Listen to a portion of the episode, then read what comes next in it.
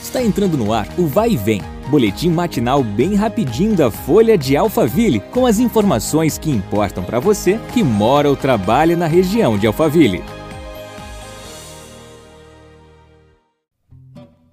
Olá, eu sou Marcelo Fofá, tudo bem? A gente começa agora mais um episódio do nosso podcast para te deixar bem informado sobre a nossa região. Bora? Até a sexta-feira, dia 27, estarão abertas as inscrições para a 45ª Corrida de São Silveira, realizada em Barueri. O evento atrai atletas nacionais e internacionais e acontece no dia 12 de dezembro, está chegando.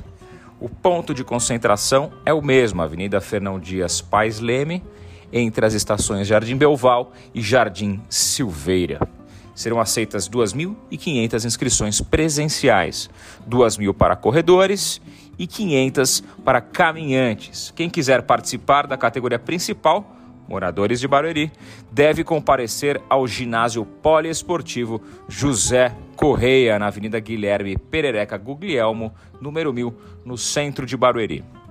O percurso da corrida é de 8 quilômetros e da caminhada de 4 quilômetros. Devido aos protocolos sanitários, serão exigidos original e cópia do comprovante de vacinação contra a Covid-19, do documento de identidade, pode ser RG ou CNH, e do comprovante de residência em nome do participante. A idade mínima para caminhantes é de 12 e 16, 16 anos para os corredores, tá bom?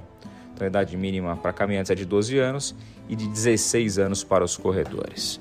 Quem participar da categoria Elite deverá realizar as inscrições presencialmente, como todos, e enviar o seu currículo de atleta contendo os resultados dos últimos 12 meses para o e-mail, anota aí, esportes.são, que é ponto sal S-A-O ponto Silveira, esportes.sal.silveira arroba barueri.sp.gov.br.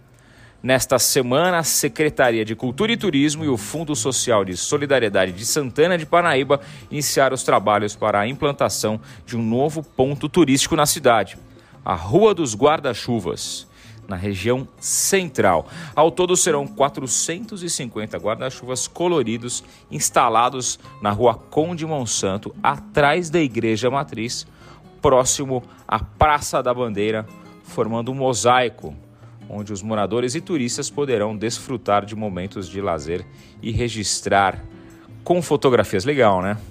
Ainda não há data definida para a finalização da atração que deve ser entregue em breve, além da Rua dos Guarda-Chuvas. Nós ficamos por aqui, em breve a gente se encontra novamente. Um abraço, até lá. Vai e vem, o boletim da Folha de Alphaville. Compartilhe.